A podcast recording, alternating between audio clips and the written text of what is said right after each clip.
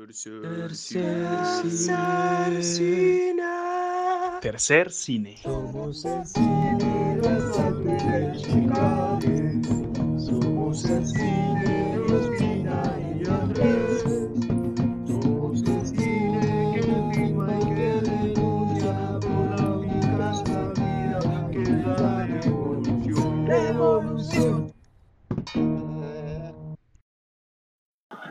Eh, buenas noches a todas y todos. ¿Cómo, ¿Cómo están la noche de hoy, compañeros? ¿Bien? Bien, bien. Todo bonito, todo correcto. Eso, eso me alegra bastante. ¿Cómo se puede estar Entonces, en medio de una pandemia? Eh, Eso es cierto, eso es cierto. Pero bueno, dentro de, de- de los límites de lo, de lo posible, creo que, que todos estamos bien, ¿cierto? Así es. Sí, estamos bien. Bueno, Nosotros romantizar noche- la pandemia. Uy, no, ya empezó, Jorge. esta noche tenemos un capítulo muy especial en este podcast. Nos reunimos aquí como cada sábado a esta hora para abordar diversas temáticas alrededor del cine nacional. Eh, la noche de hoy tenemos una invitada muy, muy especial y con ella vamos a abordar el tema de la participación de la mujer en las producciones nacionales. Nuestra invitada del día de hoy es Adriana Bernal. Hola Adriana, ¿cómo estás? Hola, buenas noches a todos. Bueno, Adriana, voy a, voy a leer un poco y a, y a parafrasear un poco el perfil que, que Adriana nos mandó. Adriana Bernal Martínez es, un, es directora de fotografía egres- egresada de la Escuela Nacional de Cine Francés. Ella fue la primera directora de fotografía en Colombia y una de las primeras mujeres en aparecer en un crédito fílmico como jefe de departamento. Entonces, desde que llegó al- país desde mil en 1998, ha participado en más de 20 cortometrajes y 6 largometrajes entre documentales y de ficción, y ha alternado eso con su trabajo a nivel publicitario. Además de eso, ella formó parte del grupo de cineastas que ayudó a estructurar la ley de cine bajo la dirección de Felipe Aljude. Ya más adelante hablaremos más a detalle de, de este tema. Adriana en los últimos años trabaja desde su propia productora, y se desempeña como directora en proyectos documentales e institucionales. Y es reconocida actualmente por su trayectoria profesional. Es también la presidenta de la Asociación de Directores de Fotografía Cinematográfica de Colombia. Es también, junto con Alfonso Parra, fundadora del Centro de Cinematografía Digital. Y bueno, entre muchas otras cosas que tenemos que decir de, de- de esta mujer, eh, pues nos sentimos muy, muy orgullosos y, y agradecidos de que esté participando el día de hoy en nuestro podcast. Entonces, Bueno, ¿qué, qué tienes que decir, Adriana, para, para abrir? Eh, no, no, no, muchas gracias por la invitación y me, me parece un espacio no solamente interesante, sino además eh, espacios que se deberían repetir mucho para, para poder abrir los espacios culturales, juveniles y, y de toda índole en nuestro país.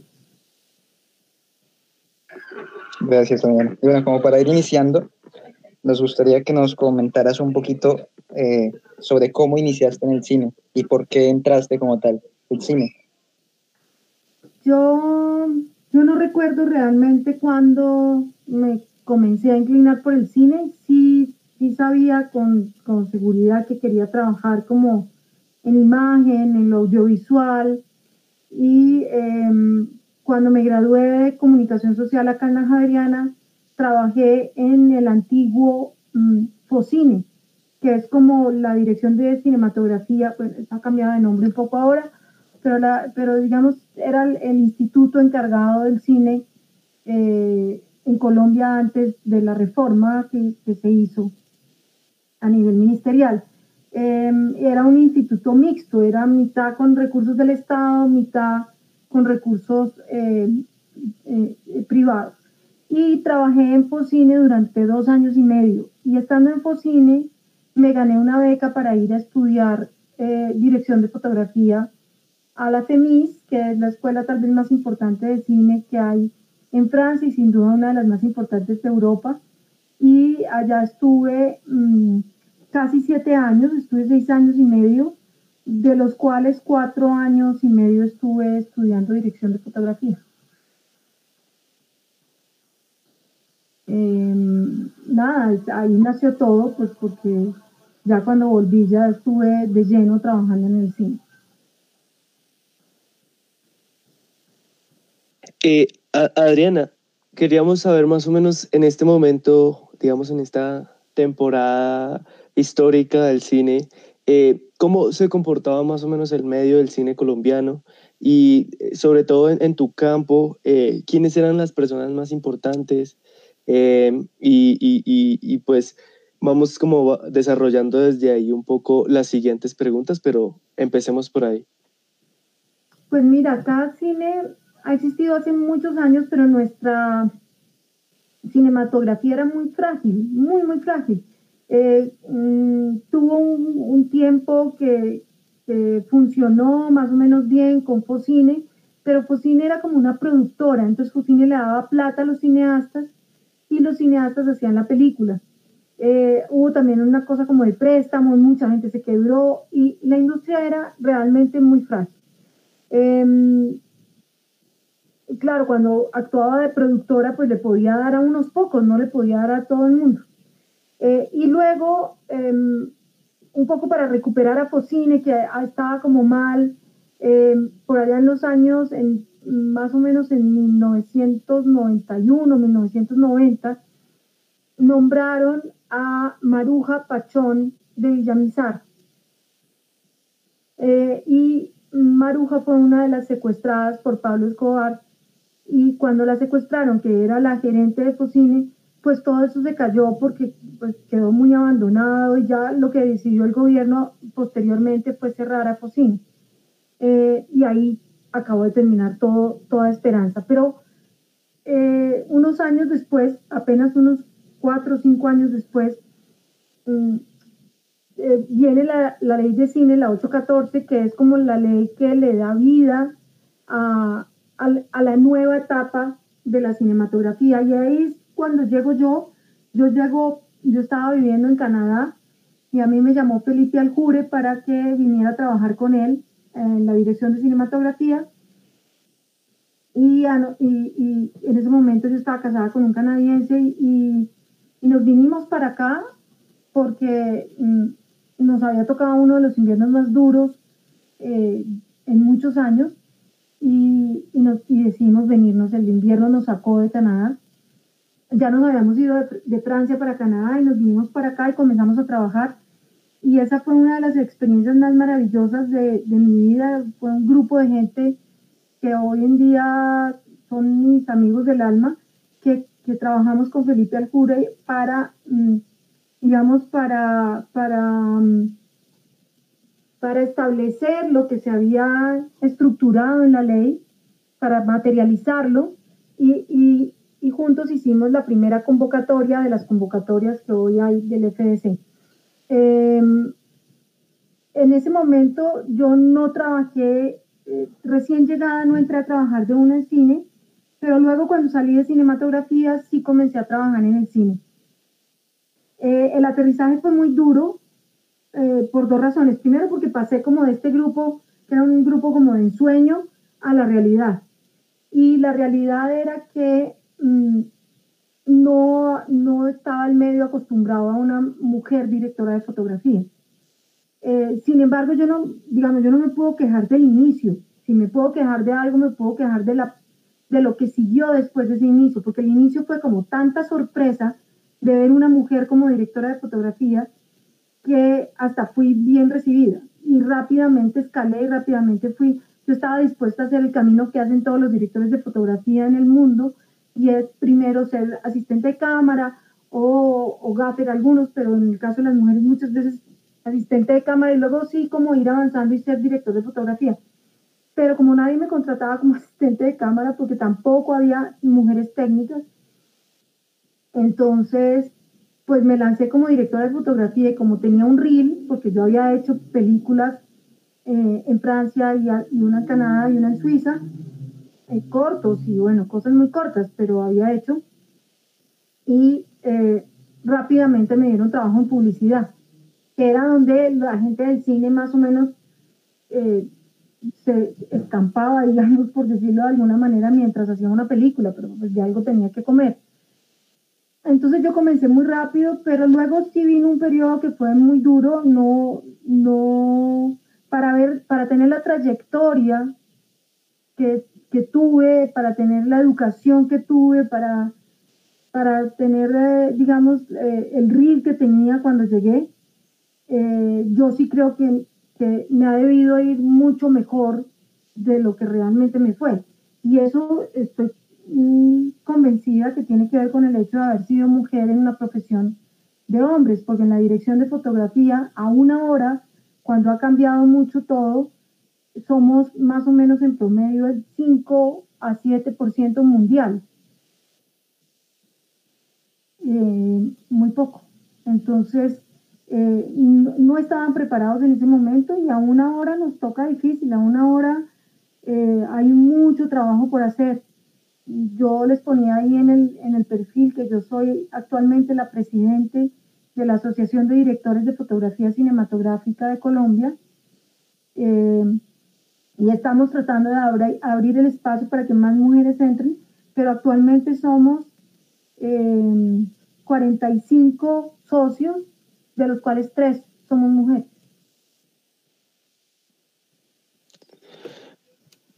Sí, justamente, justamente por eso que estabas diciendo, Adriana, yo quisiera preguntarte específicamente ya cómo es el ambiente dentro del set de grabación y en la producción al ser mujer, si existen relaciones asimétricas entre hombres y mujeres, por ejemplo, si se presentan situaciones como incómodas o problemáticas dentro de, dentro de los sets y en, en la producción. Eh, sí, sí se presentan y se presentan con mucha más frecuencia de la que uno quisiera. Sin embargo, yo debo decir que conmigo, mmm, ¿cómo decirlo? Yo creo que a nosotros en este momento de la vida nos tocó un machismo, eh, un machismo como silenciado, como soterrado.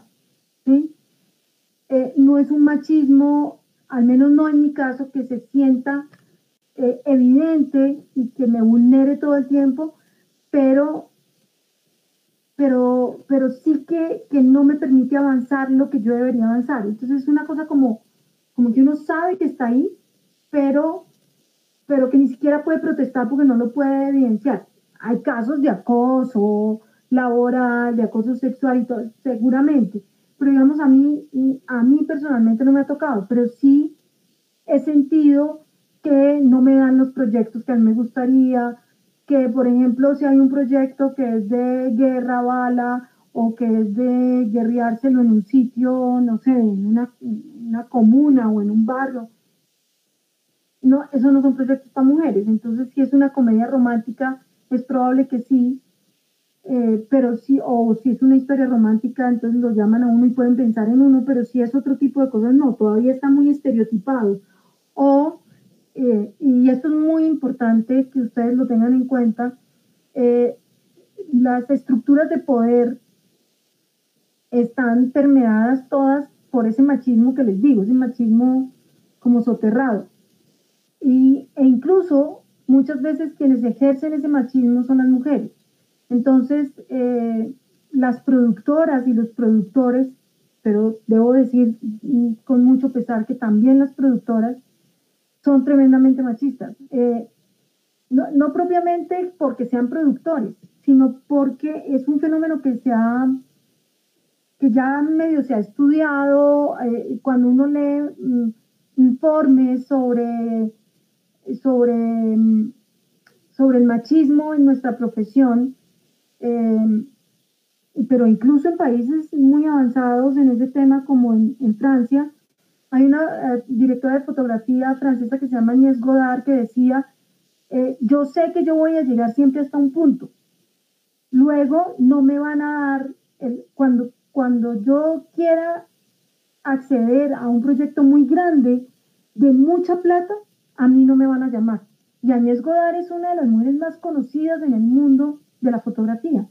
¿Qué quiere decir eso? Que es que yo quisiera como poner un ejemplo para que ustedes me entiendan. Yo puedo decir, no, yo no soy machista. Y ustedes pueden decir, no, no somos para nada machistas.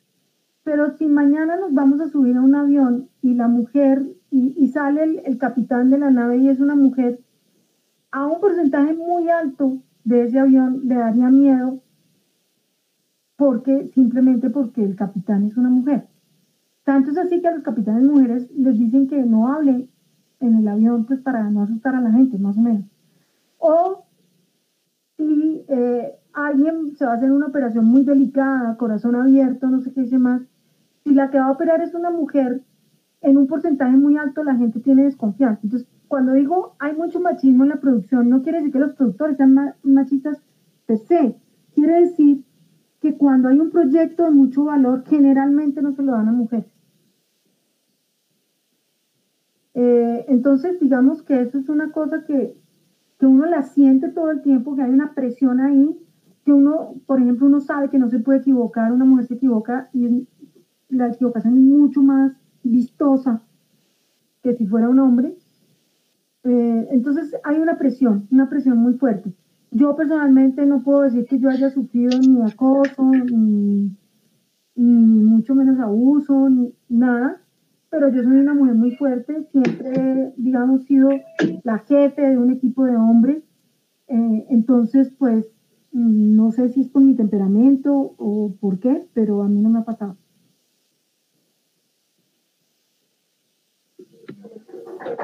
Y bueno, recordamos que esta noche eh, estamos con. Eh, hay un pequeño retorno, no sé quién está allá. Esta estamos con Adriana García. Bernal. Adriana Bernal. Adriana Bernal, perdón, perdón, perdón. Uy, qué, qué, qué, qué tan, tan, peor que acabo de tener. Grande, Jaime. Lo siento. Sí, sí, le acabo de cagar peor. Y bueno, eh, acaba de, de llegar la, nuestra eh, compañera de, de, de podcast, Laura. ¿Cómo estás, Laura?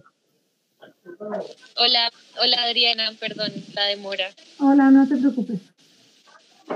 Y bueno, creo que, que Daniela tenía una, una pregunta ahí para, para hacer, ¿cierto?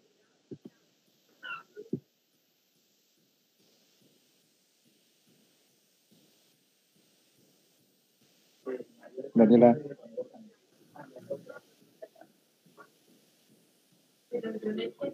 Ah, creo que, que Daniela tiene problemas técnicos con...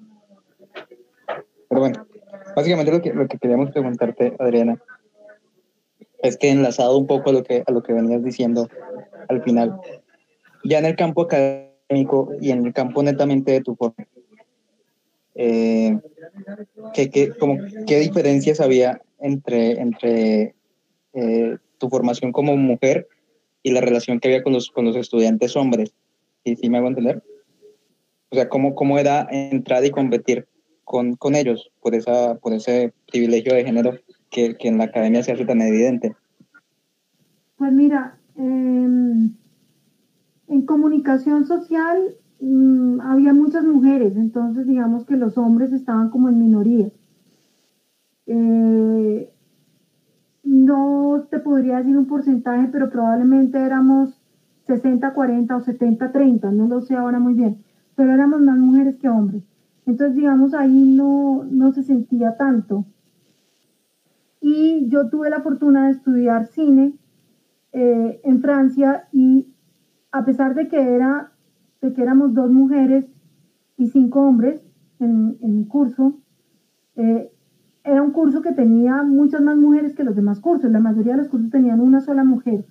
Pero Francia tiene una ventaja Francia tiene, vivir en Francia es bien difícil y, los franceses tienen, digamos, eh, muchos, yo no yo los llamaría defectos, pero sí como que adaptarse a la cultura francesa es muy difícil porque los franceses pueden llegar a ser muy rudos. Pero, eh, pero son políticamente correctos y socialmente correctos. Entonces ellos van a hacer todo para que la cosa funcione. Entonces, por ejemplo, tenían un sistema eh, muy interesante y era que eh, en, la, en la escuela había departamentos como en la vida real, entonces había el departamento de dirección, que se llama realización, el departamento de fotografía, el departamento de sonido, el departamento de arte, etcétera, de decorado, ya no se llamaba arte. Eh, y entonces, cuando los directores iban a escoger fotógrafo, los profesores obligaban a que esa escogencia fuera de acuerdo eh, en esa época no lo llamábamos pitch, pero era como de acuerdo a un pitch, en donde todos los fotógrafos nos poníamos, decíamos cómo veíamos la película, cómo veíamos la estética, cómo veíamos la imagen, y ellos escogían por, por la propuesta, supervisados además por los, por los directores. Entonces no favorecía, la estructura misma no favorecía eh, que, digamos, que, que escogieran a alguno porque era su amigo o porque le parecía mejor que fuera un hombre que no una mujer. Entonces yo, por ejemplo, nunca me quedé como, como la que no escogen, no, me escogían relativamente rápido. Tuve unas películas que fueron muy bien recibidas y que, que de hecho mis, mis, dos películas de graduación, una estuvo en, los, en el Festival de Clermont-Ferrand y la otra se ganó un premio eh, de la crítica del público en, en, otro festival muy importante de cortos en, en Europa. Entonces, digamos que ellos, la estructura misma de la escuela, lo que uno podría llamar la política pública en, en un estado o, o, las leyes o las normas, favorecían la igualdad. Yo no sentí realmente, yo no me sentí en desventaja hasta que llegué aquí a trabajar. Eh, pero es verdad que existe una desigualdad en la educación que hay que corregir, porque esa es la base. O sea, los procesos, el, el machismo y, y, la exclusión se da porque desde la educación no estamos fomentando la inclusión. Entonces, es raro, por ejemplo, eh, como yo soy fotógrafa, yo me fijo mucho en la tez de la gente, en las pieles, y, y hacemos pruebas con cámaras. Y, y, debo decirles que, por ejemplo, en las universidades, eh, casi siempre esas pruebas se deben hacer sin una piel negra porque no hay negros en la universidad. Y entonces, y uno pasa, pasa cursos, cursos y cursos y uno está buscando una piel mucho más oscura. No hay. Y eso lo único que muestra es que, es que tenemos estructuras machistas, racistas, clasistas, fundamentalmente. Entonces, y, y eso ha ido cambiando. Por ejemplo, yo, yo doy clases, yo conocí a, a Felipe en, en, los Andes, porque yo doy una clase en los Andes que es apreciación cinematográfica, bueno, doy dos, un semestre una y otra otra, y, y narrativa audiovisual. Eh, pero es verdad que, por ejemplo, en los Andes eso ha ido cambiando. Uno se da cuenta como profesor, yo llevo muchos años, que, eh, digamos, en términos de clase, eh, que es una palabra horrible, pero para que ustedes me entiendan, eh, se ha ido equilibrando. Viene gente de, de, de, de muchos orígenes y de muchos, y de, muchos niveles, digamos, de adquisición, por, por llamarlo mejor, porque los estratos es peor todavía, pero viene gente muy, muy variada y eso está muy bien. Eso ha ido cambiando en los últimos años, pero abismalmente. Es una cosa que se siente. Pero, pero por ejemplo, yo creo que en términos, y en términos de, de feminismo y, y, y, machismo, digamos, eh, eso también se ha ido como limando. No me parece así en términos de, de racismo. O sea, yo siento que todavía hay una desigualdad porque este es un país que tiene una población negra muy grande y la gente que accede a la universidad, yo no sabría el porcentaje, pero es muy, muy bajo. Digo yo que eso para mí en este momento es más preocupante que los otros cambios que sin duda tenemos que dar.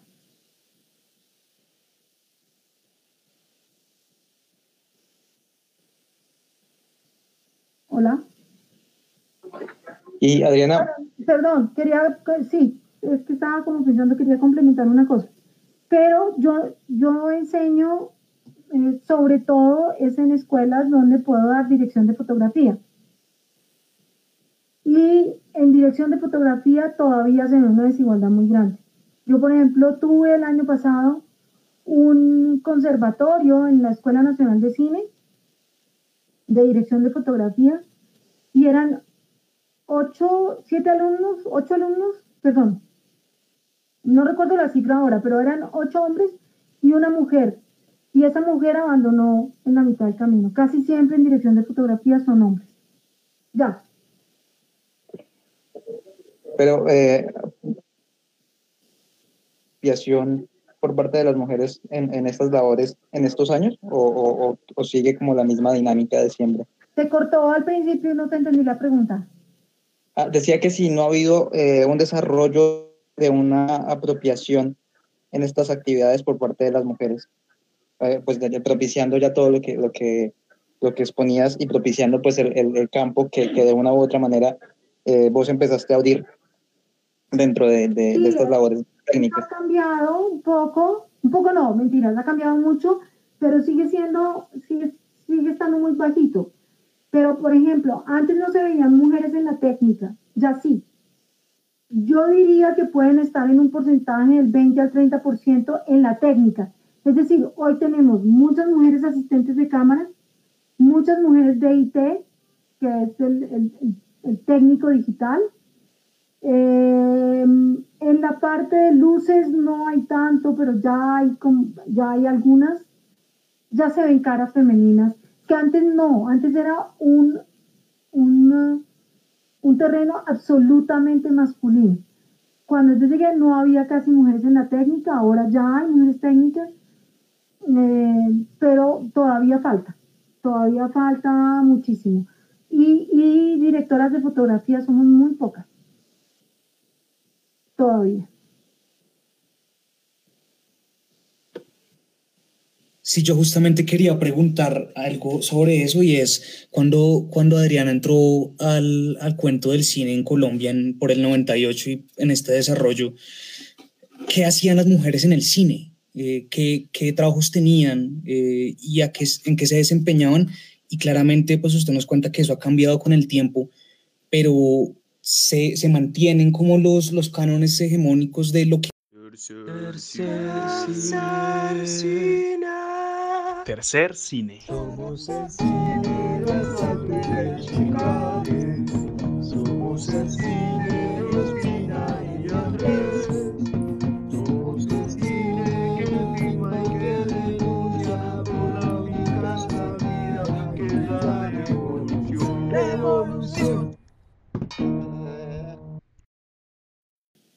Estábamos precisamente en eso, en la cuestión del, del cambio cultural, cuando, cuando se, se, se cayó la, la transmisión. Bueno, en todo caso, para, hacer, para generar un cambio cultural hay que cambiar entonces en la estructura legal, es decir, las leyes o, o todo lo que son políticas públicas del Estado, hay que cambiar en los comportamientos, que es, eh, en términos generales es una cuestión social, es decir, eh, debe haber un control social, la sociedad debe, debe eh, no permitir comportamientos excluyentes y debe manifestarlo y debe protestarle a quien los haga y, y finalmente el cambio íntimo personal de cada uno, de acuerdo con la moral, con la ética.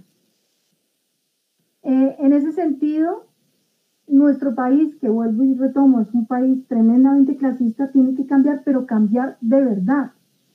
¿Qué quiere decir eso? Quiere decir que no podemos reproducir comportamientos inadecuados como eh, excluyentes como, no sé, como que la persona que trabaja en la casa de uno no se siente a la mesa con uno. O como, son cosas súper sencillas, pero que, que, hablan de, un, de una sociedad tremendamente excluyente. O eh, tener, un, no sé, unos platos y unos cubiertos especiales para el portero.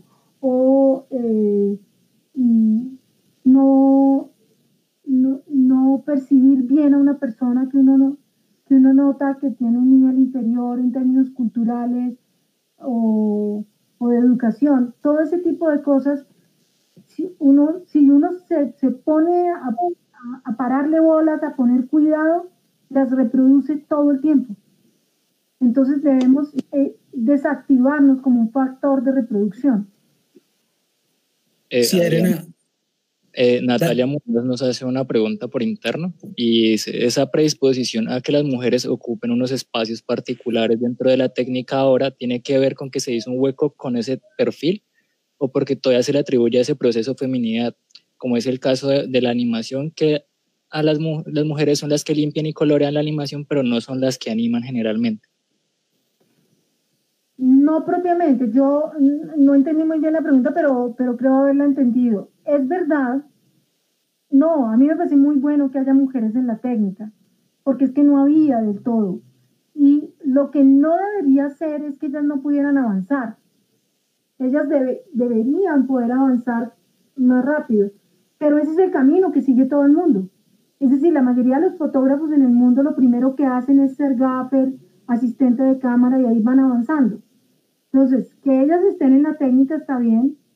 Lo que no está bien es que no avancen tan rápido como los hombres.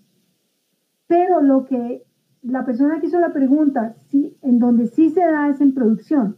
Yo sostengo que hay muchas mujeres en la, dirección de producción, en la producción de campo, porque se suele decir que es que las mujeres son más organizadas y manejan mejor la plata. Entonces ahí sí noto yo como una cosa despectiva, como para arreglar la casa, llámese casa, oficina, rodaje, lo que sea, sí servimos, pero para ser gerente no. Eso, digamos, en el ámbito de la producción a mí sí me parece que, se da mucho que las labores organizativas las tienen las mujeres. Y ahí no me gusta tanto porque me parece que, que es como mm, un poquito sesgado. Pero debo decir que en la técnica no, en la técnica ellas hacen eso, está bien que lo hagan, pero deben poder avanzar en el momento en que, que- ya tengan suficiente trabajo y, y quieran avanzar. Es decir, deberían poder avanzar de la misma manera que avanzan los hombres técnicos eh, en, en la profesión.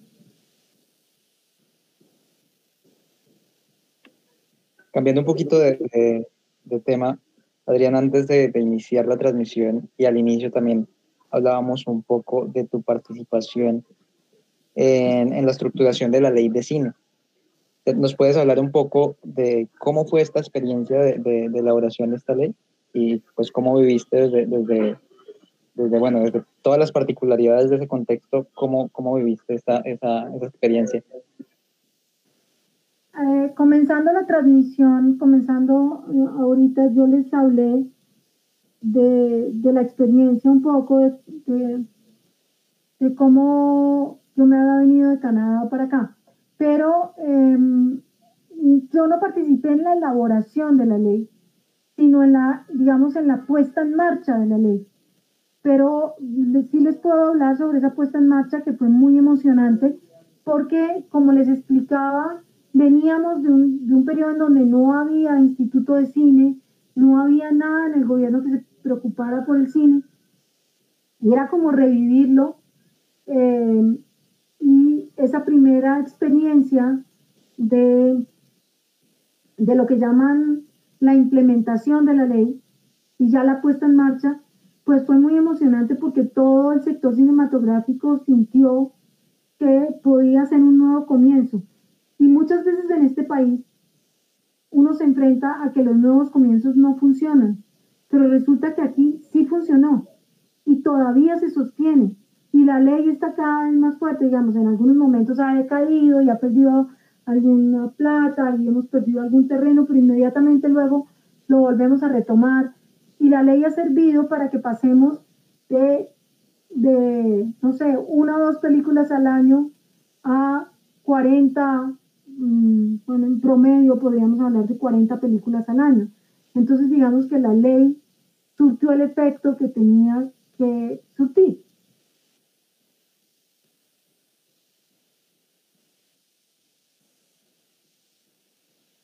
Frente a eso, queríamos preguntarte un poco, ¿tú cómo ves el futuro del cine colombiano, especialmente con el tema eh, de género y de la participación de mujeres? Pues mira, em, yo el futuro del cine colombiano eh, en general, pues lo veo que va avanzando. Cada vez está mejor, digamos, hemos tenido que hacer un paréntesis en la pandemia. Somos de los gremios más afectados por la pandemia. Em, no hay trabajo, estamos viendo cómo vamos a retomar, pero el cine cada vez va mejor. En cuanto al género, yo creo que poco a poco vamos abriendo camino. Es muy difícil, yo no digo que no, pero cada vez pues hay más mujeres, cada vez hay más mujeres directoras, eso es muy importante, porque digamos desde la dirección se mueve todo el, digamos el ensamblaje, todo gira alrededor de un producto y de un director, eh, también de un productor, pero, pero digamos que la, dirección es muy importante y cada vez hay más mujeres valiosas eh, como Cristina Gallego, como Laura Mora, como Daniela Abad, eh, hay muchas, pero, pero digamos, eh, cada vez hay, o como Patricia Ayala, hay, cada vez hay más mujeres que están dirigiendo y eso sí que abre las puertas para que los otros departamentos puedan ir avanzando. Es todavía muy poco, pero vamos yendo, vamos caminando.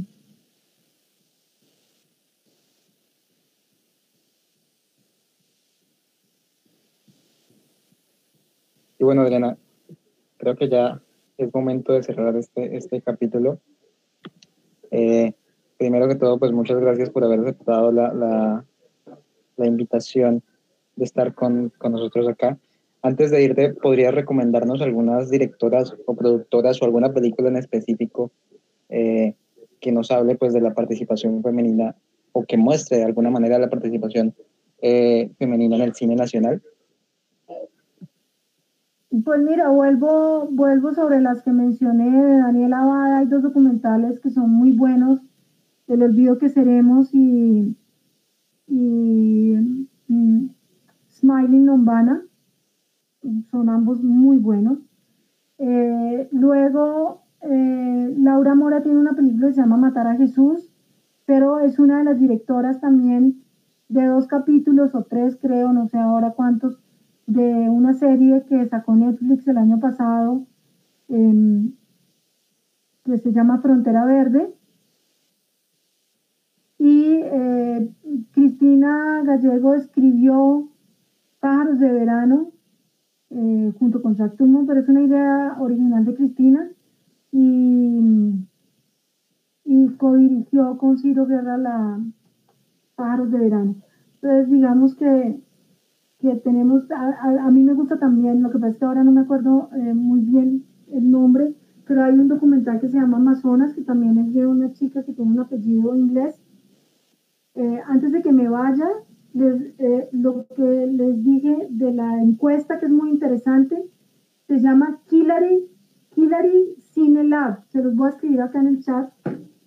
Es la encuesta que hicieron estas chicas donde hay muchos datos interesantes sobre mujeres. Y eh, si alguien me puede ayudar, ustedes que son más hábiles, Amazonas, que es un documental colombiano. Eh, ¿Cómo se llama la directora? Es muy bueno.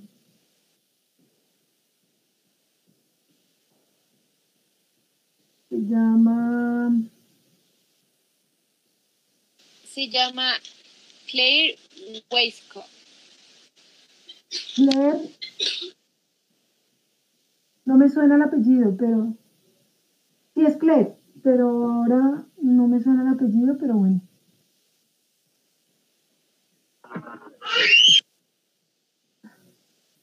Eh, hay, hay, en, en, el. Ah, en el chat está el, el, el nombre, Claire. No sé si lo pronunciamos o, o si tú sepas. Eh, sí, es ella. Ah, sí, Weisco, tienen toda la razón. No me sonaba ese apellido, pero sí, ella tiene un, un nombre extranjero, aunque es colombiana. Eh, bueno, no, mm, ahí, ahí quedan varias y internacionalmente yo tengo una admiración por dos mujeres. Hay una argentina se llama María Luisa Bender, muy interesante, sobre todo tiene una película muy bella que se llama Yo la peor de todas, muy linda. Y, y luego yo soy una fanática de Jane Campion, que es una neozelandesa que hizo El piano, entre otras muchas películas.